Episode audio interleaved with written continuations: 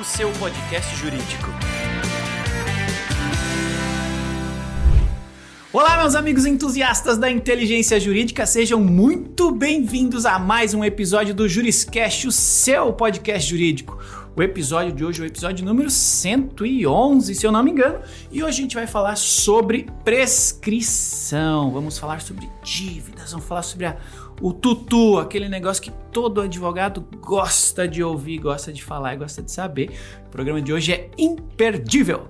Como de costume, estamos em vídeo no YouTube, no Spotify. Não deixe de conhecer-nos ao vivo e também em todas as demais plataformas de áudio gratuitamente. Este episódio e todos os demais estão aí disponíveis para você aprender mais, conhecer mais sobre o mundo jurídico em qualquer é, é, rede de consumo de conteúdo e podcast, tá? Então, se você usa o, o Spotify, YouTube Show, pode nos ver em vídeo, mas tem Apple Podcasts, Google Podcasts, todos os demais agregadores, tem Juriscast para você acompanhar, tudo bem?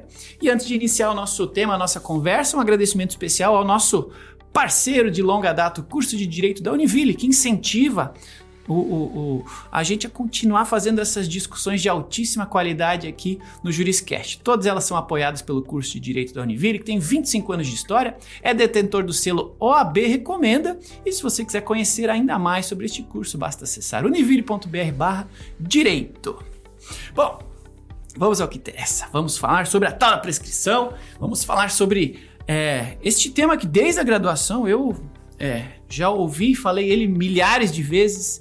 Imagino que diversos advogados é, é, também ouviram ele, falaram ele durante a graduação e vivem é, trombando com este item aí ao longo de suas carreiras. E hoje a gente vai trazer uma especialista, como de costume aqui no, no Juriscast. Doutora Ana Mantoanelli vem falar com a gente hoje sobre práticas aí para para evitar prescrição, vamos falar sobre isso, sobre dívidas. Ela que é advogada, pós-graduada em processo civil e MBA com ênfase em inteligência de mercado. Ela atuou no contencioso de grandes escritórios de advocacia, é experiente na gestão de departamentos jurídicos com visão estratégica, inovação, mindset ágil e foco em resultado. Atualmente, ela lidera o departamento jurídico da MGC Holding e também o compliance da Hyperion. Doutora Ana, seja muito bem-vindo ao Juriscast. Tudo bem? Muito obrigada pelo convite. É um prazer bater esse papo com você. É um tema que eu adoro falar, né? Eu estou preparada para falar um pouquinho da MGC, da holding, né, do que ela faz. Depois eu completo falando um pouquinho de como é que o departamento jurídico atua e sua importância estratégica no negócio, né? Fala um pouquinho também da nova gestora do grupo, que é a Hyperion, e, e, e a nossa contribuição aí nesse aspecto. A holding ela é referência na cobrança de carteiras próprias e de terceiros. Ela utiliza fundos de investimento como veículo para aquisição dos direitos creditórios e ela não performados né? Que é o que a gente chama principalmente aqui dentro de consumer, né? É, são os fundos consumer que ela utiliza para essas aquisições.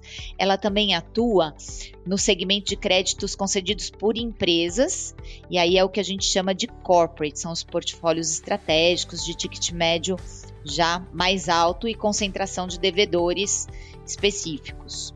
A expertise e o know-how da MGC ela vem justamente dessa jornada é, de contato com os cedentes, com os bancos, de viver essa realidade né, de quem origina o crédito, o direito creditório.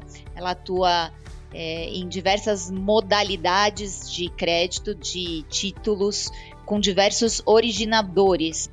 A gente tem sede em São Paulo, em, em São José do Rio Preto e em Fortaleza também. Nós temos a atualmente 500 profissionais ligados, né, entre os colaboradores diretos e os indiretos que atuam justamente na recuperação desse nosso crédito, tá?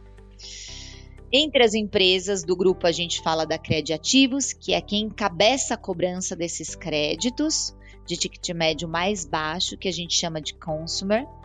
Esses são justamente os créditos que no lote que a gente adquire é, costuma vir é, uma porção deles já prescrita, né? E a gente atua na recuperação desses créditos extrajudicialmente. Outra empresa que a gente cita é justamente a MGC Capital, que é quem presta o serviço de consultoria na reestruturação, reorganização das empresas que estão enfrentando dificuldade é, financeira. O departamento jurídico, então, é importante estrategicamente para a holding. Né? Ele vai além da realização daquelas pesquisas, né, dos pareceres, das teses da gestão de escritórios terceirizados. O jurídico garante a conformidade legal, né, com as questões é, comerciais, empresariais, fiscais, trabalhistas, mas além disso, a gente serve como um elemento de ligação né, e coordenação dos projetos. No Consumer, a gente, o departamento, ele é responsável por coordenar, acompanhar os prazos quando acontece um processo competitivo, ou seja, quando tem um, um, lote de direitos creditórios à venda por um determinado originador, por um banco, empresas de varejo. Nós ficamos à frente desse cronograma é, analisamos eventualmente a existência de, de deal breakers, né, que são aqueles pontos que nos impediriam de seguir com o negócio, para negociar com o cedente alguma alteração lá no contrato de cessão. Revisamos o contrato de cessão e, e olhamos também o lastro desses direitos creditórios, porque isso é um, uma informação importante, inclusive no momento de precificar essa aquisição, né? Então, é, isso e aí é, já no corporate nós atuamos, como estava dizendo, no, na due diligence, na análise dos documentos da, dos negócios, são documentos é, dos mais diversos é, por exemplo, os memorandos de entendimento, os contratos de cessão propriamente ditos, às vezes é, escrituras de emissão de debêntures, CCBs, fazemos a interface com instituições financeiras, nessa tudo na, na, no cumprimento né, do projeto e do planejamento feito em conjunto com esse cliente para é, alcançar justamente a, a solução e a saúde financeira que esse cliente pretende restabelecer. Maravilha.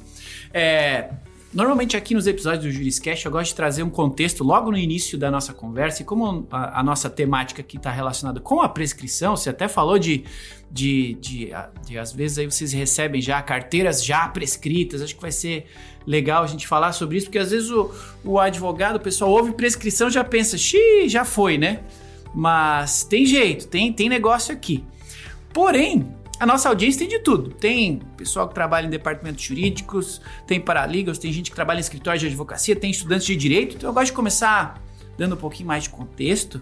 E é legal a gente tentar simplificar. Você é uma pessoa que tem a fala bastante simples, é, do ponto de vista de ser, ser simples da nossa audiência é, compreender. É, é um clichê, mas a gente precisa pedir para alguém que vive né, o, o, dia a dia fazer essa distinção que a gente aprende lá na faculdade, mas é legal relembrar porque não vive o dia a dia dessa atuação, né? Pô, prescrição, decadência. É, hoje o papo aqui é prescrição, mas vamos relembrar um pouquinho aí, e se você já puder ir associando com a sua realidade, por que, que a prescrição é tão diferente e importante para a gente no assunto que a gente vai tratar hoje?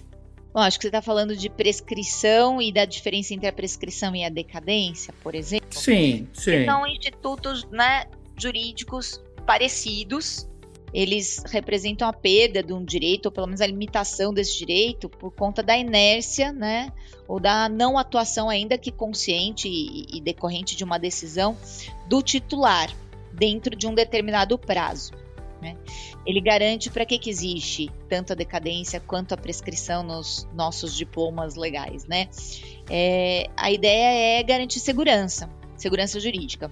A apreensão do direito do titular não pode existir aí para sempre, mas aí a gente está falando de pretensão, não do próprio crédito, da existência desse próprio crédito, né? Falando em decadência, a gente está entendendo que ocorre o perecimento do próprio direito material. Exemplo, no artigo 178, lá do Código Civil, ele fala que é de quatro anos o prazo para pleitear anulação do negócio jurídico. Passou esse prazo, não dá mais para pleitear a anulação do negócio jurídico. No artigo 505 do Código Civil, tem outro exemplo. Diz que é de três anos o prazo para o vendedor né, de coisa imóvel recobrá-la. Então, se ele não o fez dentro desse prazo, é, está esse prazo é decadencial, ele acabou. Mas a prescrição, diferente disso, é onde se perde o direito de ação, a pretensão né, de uma determinada obrigação. Ele está prevista lá no artigo 189 do Código Civil e, o, e, prazos prescricionais estão nos artigos 205 e 206 do Código Civil. Né? De modo que o direito material, no caso a existência de uma dívida, a existência do crédito, ela, ele continua a existir, continua a existir. O que não pode acontecer mais é o acesso ao judiciário para fazer valer esse direito de cobrar.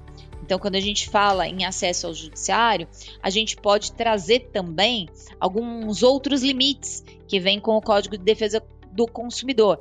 O limite estabelecido para que se negative, ou seja, passaram cinco anos, você não pode mais negativar uma dívida, né? Utilizar dessa, dessa inscrição nos órgãos de proteção ao crédito para cobrar, negativar o devedor. Você não pode protestar o título mais. Você não pode ameaçar, notificar sob pena de ajuizar. Você não pode, de maneira nenhuma, mais é, atuar de forma a restringir direitos ou a causar algum tipo de impacto negativo para esse devedor no momento em que ele pleiteia é, a concessão de crédito.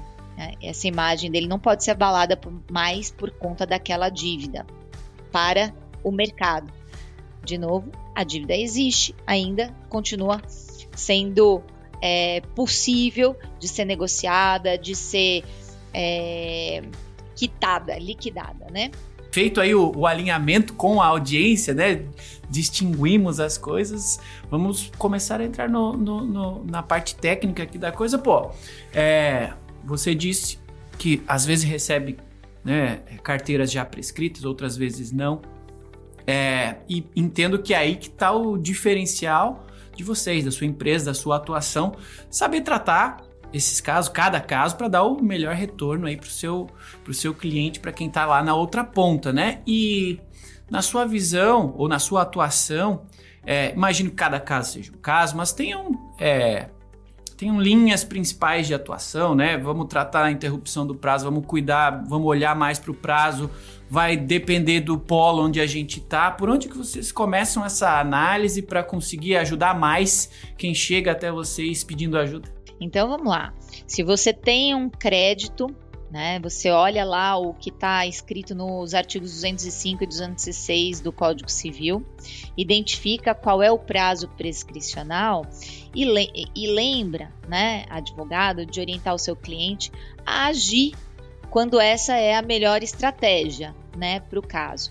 As empresas com quem é, a gente costuma fazer os contratos de cessão é, e as empresas do mercado, as instituições financeiras todas, em geral, têm uma política de cobrança e uma régua em que são definidos cada, cada um dos passos né, nessa, nessa régua de cobrança. Então, nessa régua precisa estar tá definido, é bom que esteja definido e que o cliente tenha consciência de que em algum momento ele precisa mesmo atuar, ou seja, é, nos primeiros 10, 15 dias você negocia extrajudicialmente, tenta entrar em contato, tenta é, ouvir daquele é, devedor, daquele consumidor que perdeu o prazo lá do pagamento, qual que é a nova data que ele pode é, propor para pagar, se ele pretende eventualmente é, renegociar, reparcelar, enfim, reunir com outras dívidas. É, uma vez sem sucesso essa etapa, você pode partir para uma notificação extrajudicial, pode fazer essa notificação por meio do cartório, ao protestar o título. Se ele tem os requisitos de um título executivo, você pode justamente executá-lo na sequência. Né?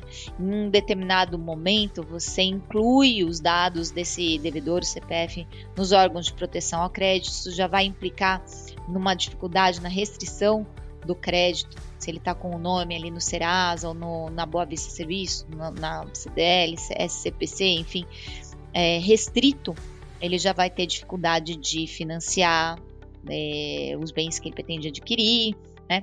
Em algum momento, não trazendo resultado, essa etapa, é, você encaminha o, o crédito, o direito creditário, o contrato para análise do departamento jurídico, que vai propor que tipo de ação é ideal, que estratégia é ideal para aquele caso, né? Se é ideal, se eu tenho os requisitos do título executivo, se é líquido, se é certo, se é, se é exigível, se eu posso promover a execução, que é um rito rápido, né?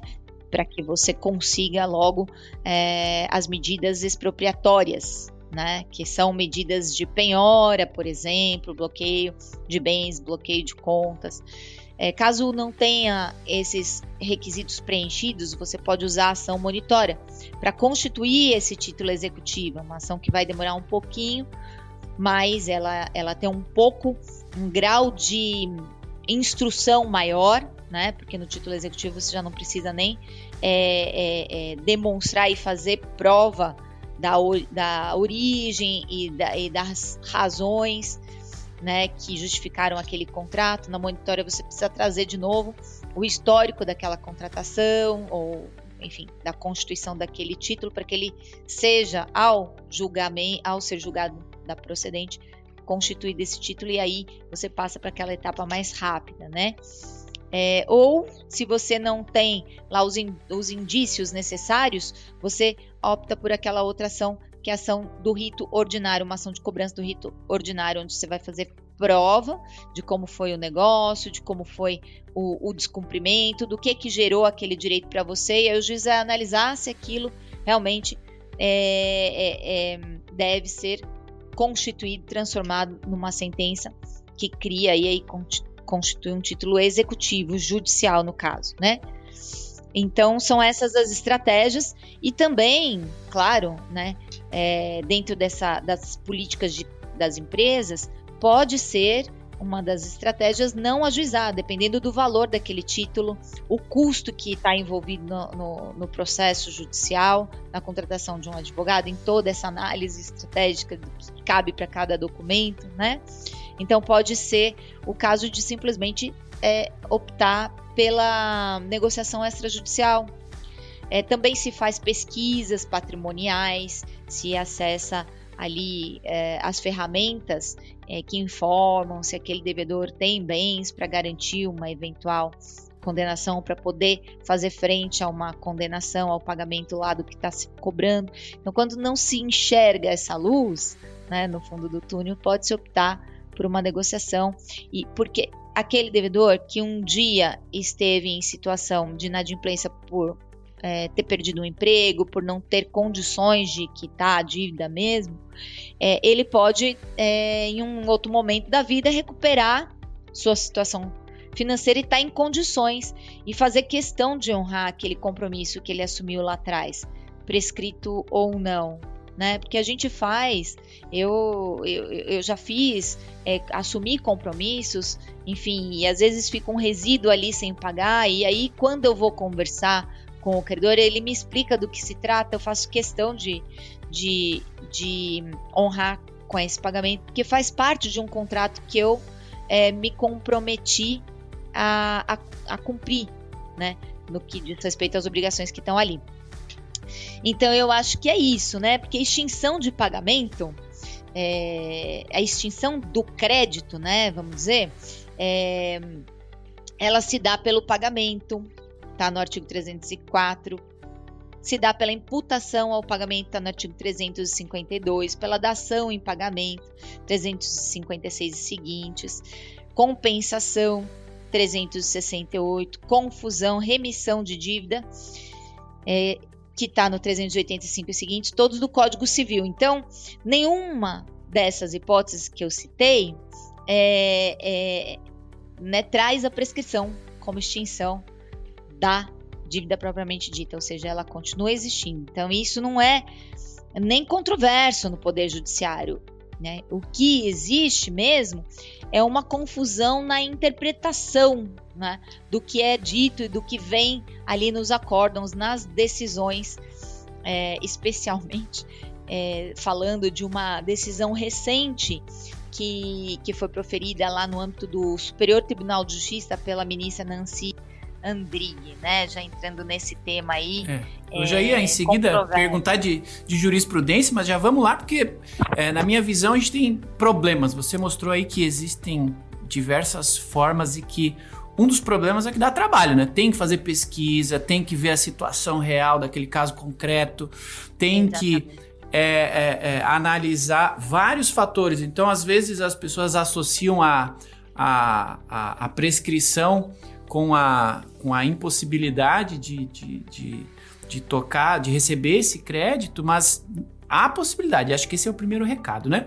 E um outro problema é, na minha visão, que o brasileiro também por ser brasileiro, enfrentamos várias dificuldades. A gente tem, dependendo do tipo aí da carteira, do tipo de clientes, a gente tem devedores profissionais, né? Contumazes, que são especialistas em esconder patrimônio, em se esquivar da justiça, é um, um segundo problema. E o terceiro, que é o tema agora da, dessa, desse próximo questionamento que você já estava entrando nele, é jurisprudencial, né? A jurisprudência vai, às vezes volta, e às vezes a gente está favorável a ela, às vezes não. E como é que está neste momento essa jurisprudência aí que você ia citar de, pô, tem uma agora que está pegando. Qual é? Do que se trata e nos tá ajuda tá a entender esse momento.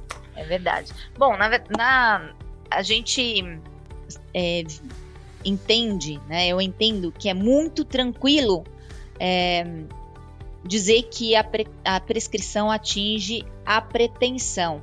E o que se entendeu é, por pretensão até o Código de Código Civil de 2002 era puramente o direito de ação, né? Isso ficou, isso ampliou um pouquinho é, com esse Código Civil de 2002, né? E, e, e, a interpretação a respeito do que a prescrição atinge é, acabou é, ficando no, no, no, âmbito da pretensão, ou seja, a pretensão no sentido de exigir, né, de você fazer valer aquele direito. Então, quando se fala de cobrar, é, e aí é, eu vou falar é, a, a, minha visão né, sobre esse, esse termo, é, se fala em, né, no entendimento da, da nossa ministra Nancy Andrighi nesse acórdão aí que foi é, proferido ano passado, em outubro de 2023, um acórdão do recurso especial uh, número 2082.088.100 de São Paulo. Então, ele declarou a inexigibilidade de um crédito prescrito e disse que tava, estaria vedada a cobrança judicial ou mesmo extrajudicial. Mas aí, o que ela diz, e lendo atentamente esse acordo, é que não pode haver nenhum tipo de abuso, que não pode haver nenhum tipo de excesso, não pode haver a cobrança no sentido de pressionar esse devedor a pagar, de obrigá-lo a pagar sob pena de alguma consequência como aquelas que a gente já falou, né? A negativação, a restrição.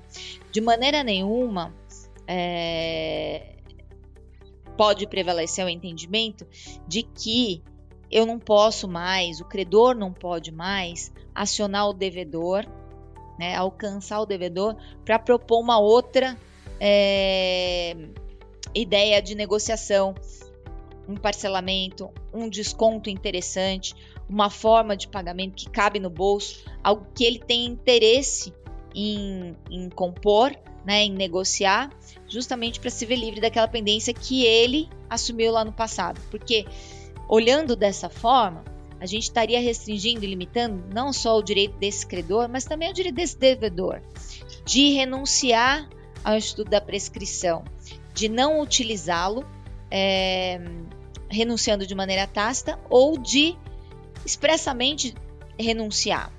Então, quando a gente fala em permitir esse acesso ao devedor, esse acionamento ao, ao devedor, a gente está dizendo que extrajudicialmente nada impede a negociação, né?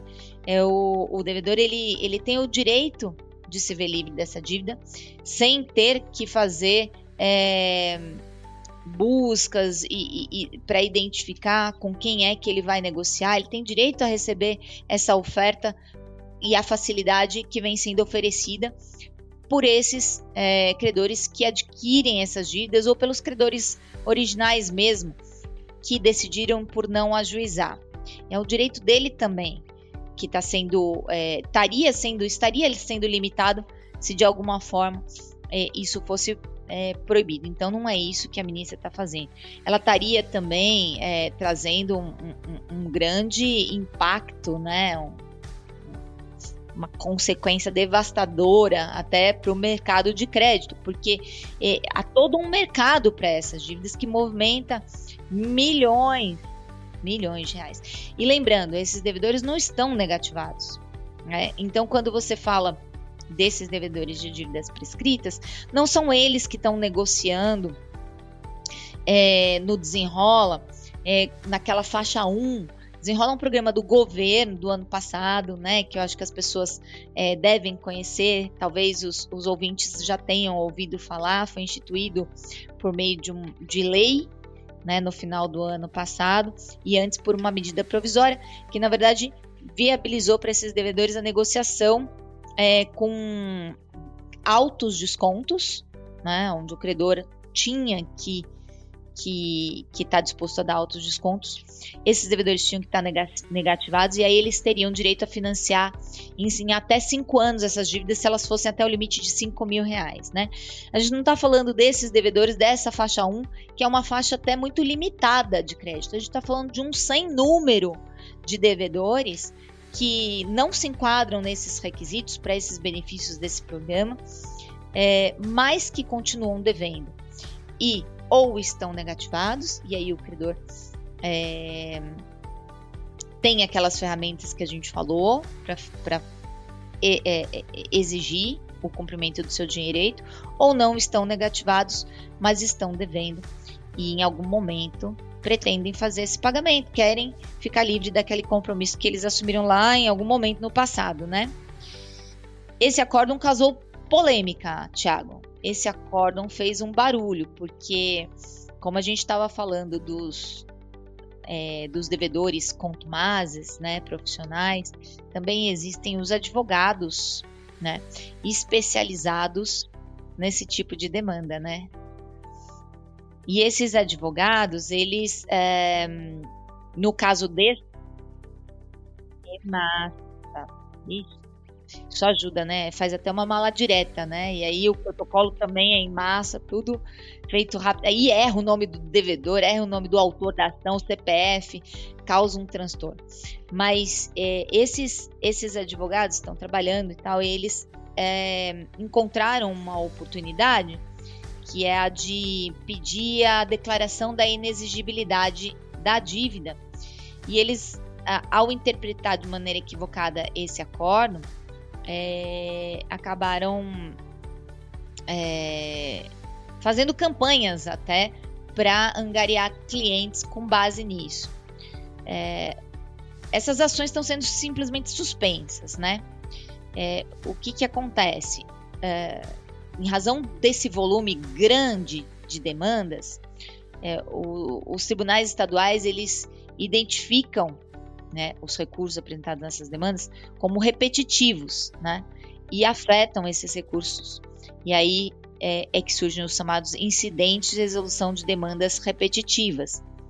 Já teve um incidente importante, incidente de resolução de demanda repetitiva, IRDR, é, no Rio Grande do Sul sobre esse tema, e temos um em São Paulo também sobre esse tema. É, temos no Amazonas temos é, em outros estados, é, é, em Rondônia também, e cada um deles em uma determinada, em Minas, cada um deles em uma determinada fase. O que, que os credores fazem né, para acionar os devedores ou para ou disponibilizar ofertas de negociação? Eles usam, seja uh, ligação telefônica, é, seja é, plataforma de negociação própria, seja plataforma de negociação disponibilizada pelo Serasa ou pela Bob Serviço. A gente está falando aqui da, do, do Serasa Limpa Nome e da Acordo Certo nessas, nesses dois é, parceiros com os quais a gente trabalha, por exemplo, né? Então, essa plataforma, que é a do Serasa Limpa Nome, ela, ela domina esse mercado ela é muito forte porque ela tem muitos bons contatos e ela convida simplesmente esse devedor para conhecer a plataforma e para pesquisar se consta ali naquela plataforma alguma pendência não quitada, no caso de dívida prescrita. Essa plataforma chama essas pendências de contas atrasadas, né? E quando a dívida está prescrita, ela trata de uma outra forma, mas não está prescrita, ela trata de outra forma. Quando está prescrita, ela chama de contas atrasadas. E esse devedor, com login e senha que ele cria, que são só dele, ele passa a acessar lá, tanto na plataforma, nessas plataformas de terceiros, quanto nas plataformas próprias que esses credores, é, por vezes, possuem né, e utilizam. E ele acessa a dívida dele lá é, e decide escolhe lá a forma que ele quer pagar ou não, né? sem consequência absolutamente nenhuma se ele não fi, é, firmar um acordo por ali, né? Então essa plataforma não gera dano moral, não expõe o devedor, né, a nenhum tipo de constrangimento, não representa nenhum tipo de ameaça de negativação, de restrição de crédito e, e não tem impacto é, no Score, que é uma ferramenta utilizada aí no mercado na hora de conceder crédito para os devedores, né? Para os devedores não, para os consumidores no caso, né? E, e essa plataforma, quando utilizada para débito prescrito, ela veio sendo questionada. Então, junto com essas ações de declaração de inexigibilidade da dívida prescrita, esses devedores pedem a exclusão dos dados dos seus dados dessas plataformas de negociação. Mas são dados que só ele vê. Que se ele não tiver interesse em entrar, ele não vê. Então nada impede que esses dados sejam, enfim, eventualmente excluídos, né?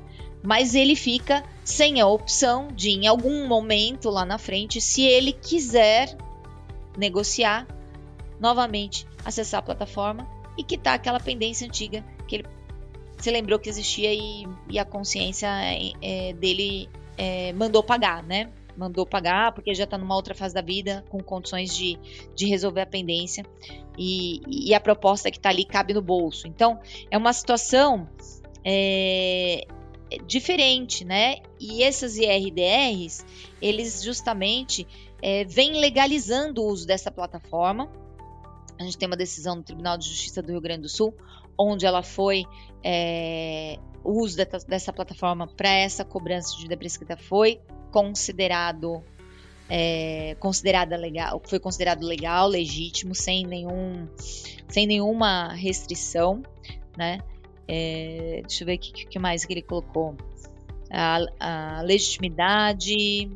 Uh, e, e, ainda no caso das ações, dessas ações é, que eram que colocavam, os devidos colocavam a própria Serasa no polo passivo, foi reconhecida a ilegitimidade dela para responder essas demandas.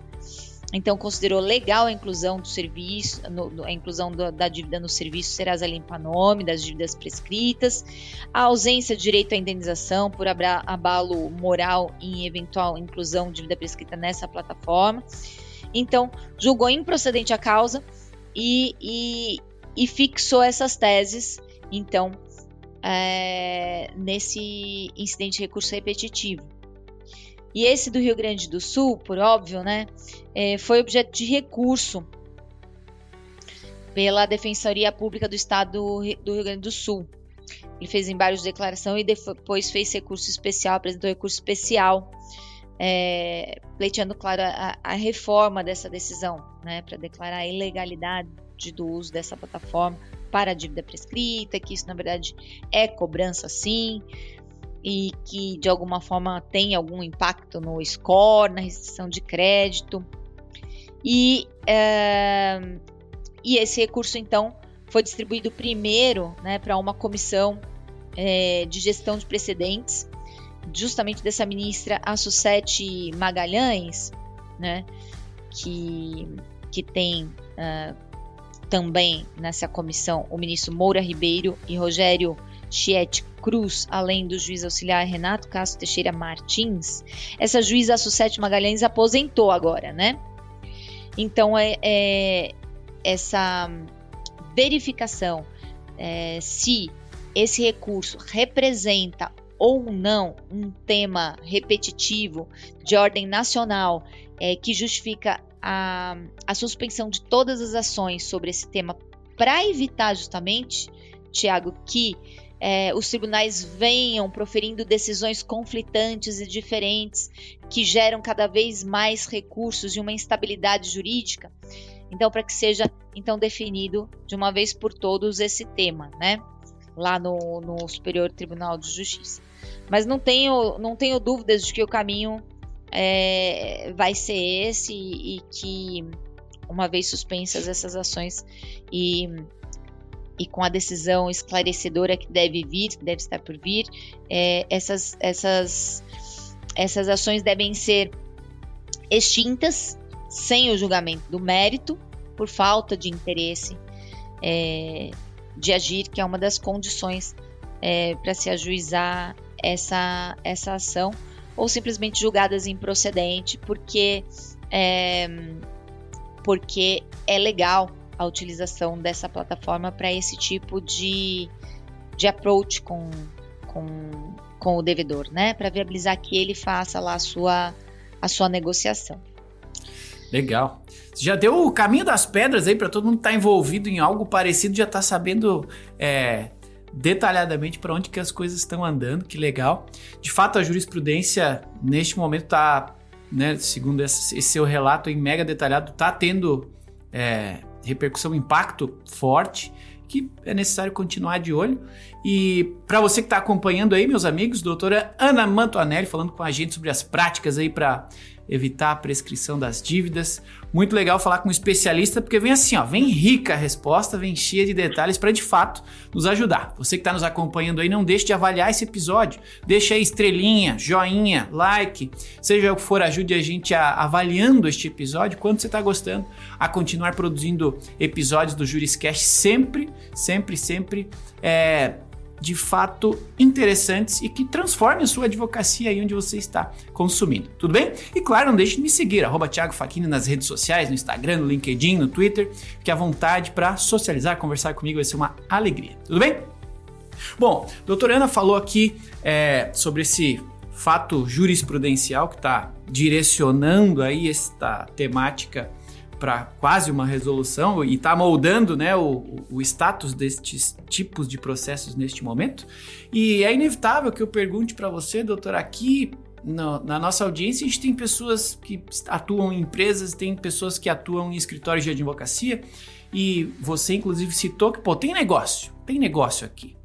Então eu, eu gostaria de, de, de solicitar a sua visão sobre é, as oportunidades que eventualmente empresas, departamentos jurídicos, é, algumas empresas têm, né, departamento, tratam isso dentro de casa, outras não, mas nem todas as empresas são especialistas como você, como seu time, como a sua empresa. Então, o que, que você entende que existem aqui de oportunidades para estas empresas ou é, para os times jurídicos delas, em contato com um especialista como você ou internamente, né? O que, que você entende que que preci eles precisam ficar atentos ou podem estar atentos para que aproveitem essa oportunidade desse momento, seja para perder menos ou seja para arrecadar mais. Como é que se vê é, este momento e estas oportunidades que eventualmente as pessoas que estão nos ouvindo estão não aproveitando ou deixando de aproveitar? O que, que você dá de dicas para essas pessoas? Bom, primeiro assim, é, as plataformas e, e a cobrança digital, ela é uma cobrança que é, sem dúvida, né, mais isenta de, de, de, de ânimos, né, e, e, traz muito resultado. Né? Então, essa autonegociação, esse acesso, ele não, ele não tem nenhuma característica, ele está muito longe, muito é, distante de, de qualquer é, cobrança abusiva, agressiva, é, no sentido de forçar o pagamento, ela é bem é, espontânea, né? Porque ela, ela permite que o próprio consumidor escolha entrar ou não, se cadastrar, logar, aceitar as regras, as políticas, né? Inclusive as regras de proteção e privacidade de dados que estão lá é, expostas para que sejam lidas e, e, e aceitas, né, é, naquelas condições, é, para que você tenha ali as dívidas que existem é, é, cadastradas ali, expostas e apresentadas para você. É, então essa é uma recomendação. Então, plataformas digital, digitais para negociação é um caminho ótimo.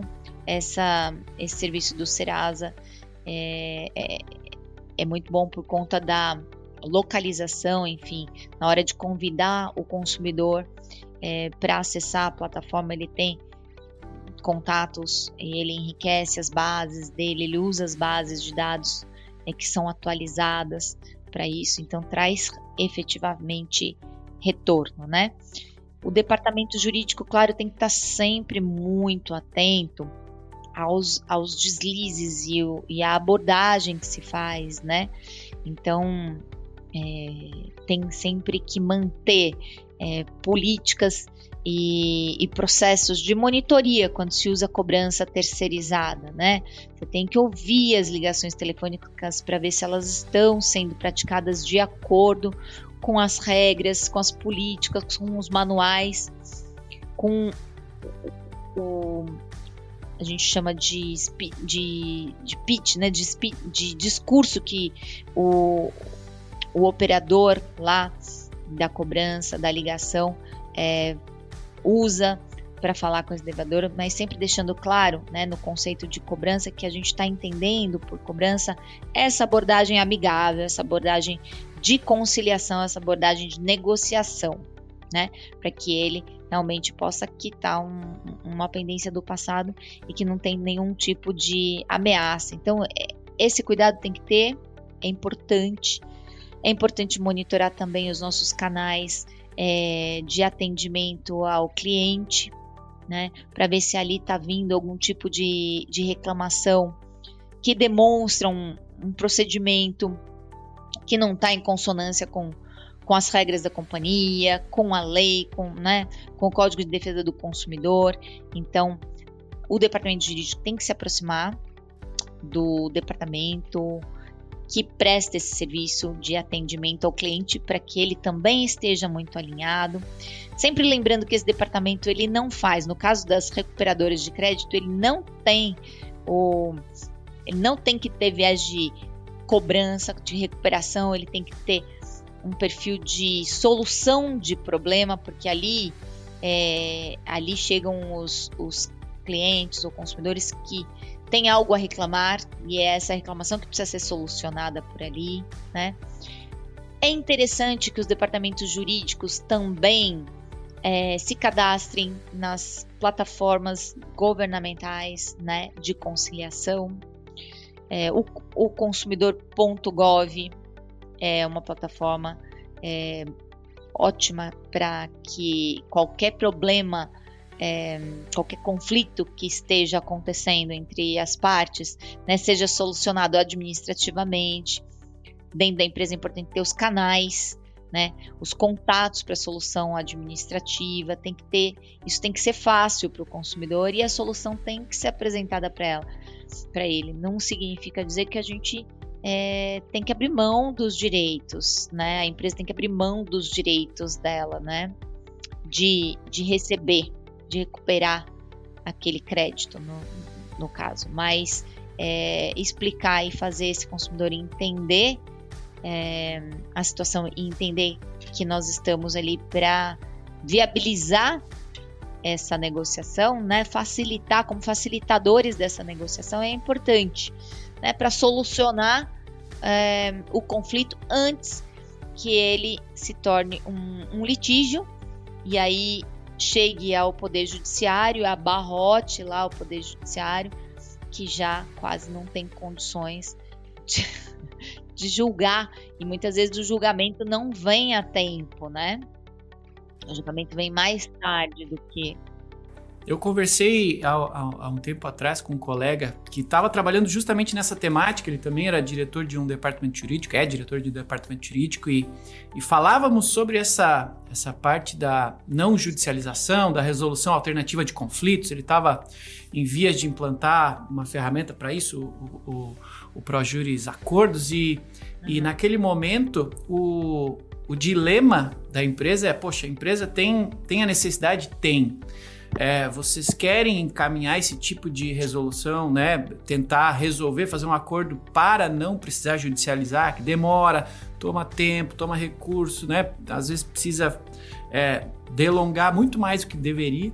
Sim, mas naquele momento o problema dele era ter uma política. Né, ter a, a, a, a estrutura, quais eram as, as, as, as é, definir quais eram os atributos e como que seria feito, que tipo de, de demandas seriam ou não judicializadas, até que valor ou não, como que a gente quer trabalhar, até que valor a gente negocia, quais são esses critérios. Eles, então, é, precisavam pensar um pouquinho antes e estar dispostos a investir tempo nessa, nessa criação, que pode ser em conjunto, pode ser interno, mas que tomam tempo, mas que faz grande influência no resultado final de aí sim, com uma política bem definida, conseguir de fato é, obter esses créditos, né? Não sei se na sua visão também tem essa, essa última dica, essa relação, que precisa investir um pouquinho de tempo nisso para ficar mais fácil de quem vai estar tá lá na ponta fazendo este, esse contato conseguir ter mais facilidade de concretizá-lo, né? Justamente, tem sim, tem que ser. É, eu, eu falo aqui, né, no departamento jurídico, que a gente tem que ter, é, tem que perseguir, né, é, ser reconhecido como um departamento forte, consistente, seguro, no qual é, a empresa confia e que é parte da tomada de decisões estratégicas.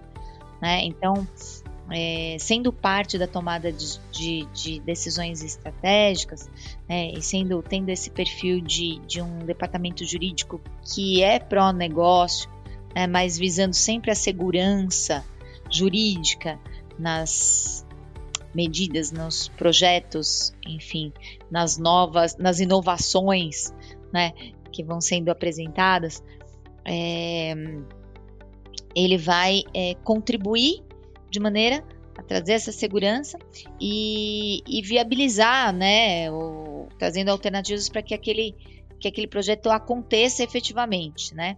Então é pôr na mão na massa, é escrever a política, tirar da cabeça, tirar da ideia, né? Porque uh, os advogados é, escrevem bem o tempo, o tempo todo, né? Fazem petições, contratos, documentos, mas não tem tanta familiaridade com checklist, projeto, né? É, gestão de cronograma, é, gestão de é, projetos que envolvem outras áreas multidisciplinares, né?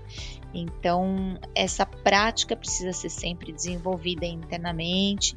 E aí, na hora de desenvolver, por exemplo, uma política de acordos, né, uma, que dê alguma autonomia para o departamento jurídico, para o seja para o departamento jurídico, para o serviço de atendimento ao cliente ou para essas áreas que interagem é, primeiro com os consumidores, ele tenha é, é, já é, sugestões para serem debatidas, né? E aí, com essas sugestões, eu acho que a alta diretoria, enfim, o board consegue é, materializar ou o, que está sendo proposto, né? Porque senão a gente fica naquela discussão e, e, e não avança para algo concreto, uma proposta concreta, sem medo, né? De apresentar, de errar, né? E eu acho que esse é o, é o principal, porque é, nunca está pronto o trabalho na, na, na primeira versão. É, o, o, trabalho bom, ele normalmente tem diversas versões, ele é, vai sendo aprimorado. E é melhor ter uma política do que não ter nenhum, não ter política e aí ficar perseguindo uma política ideal e aí ficar esbarrando naquela nunca começar a ir nos egos e dar das áreas, não, eu não vou abrir mão disso nem daquilo, eu também não. Então eu acho que colocar no papel e fazer a proposta, né, é, dar o primeiro passo, ainda que não é, no, no, no, formato modelo ideal e final, mas sim algo a ser implantado. Acho que é por aí. Acho que um dia após o outro, né? Boas dicas, boas dicas. E acho que você já até respondeu um pouco da minha última pergunta aqui. Eu ia te perguntar um pouquinho de futuro.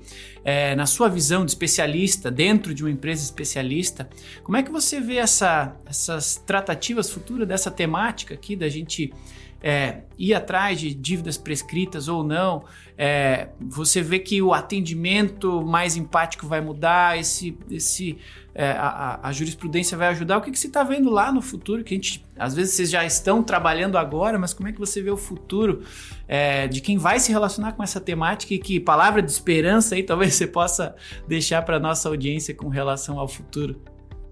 Eu acho que você você trouxe uma palavra aí na sua pergunta que eu não tinha usado, mas ela é ela é campeã, assim, um relacionamento empático, né? Um relacionamento com o consumidor, com o devedor, mas é, pensando nele como um cliente seu, alguém que você quer fidelizar. Eu faço recuperação de crédito, mas é, é fato que esse cliente pode voltar a ter uma dívida que estará na minha base e eu vou voltar a negociar com ele. Eu não quero que ele fique bravo comigo.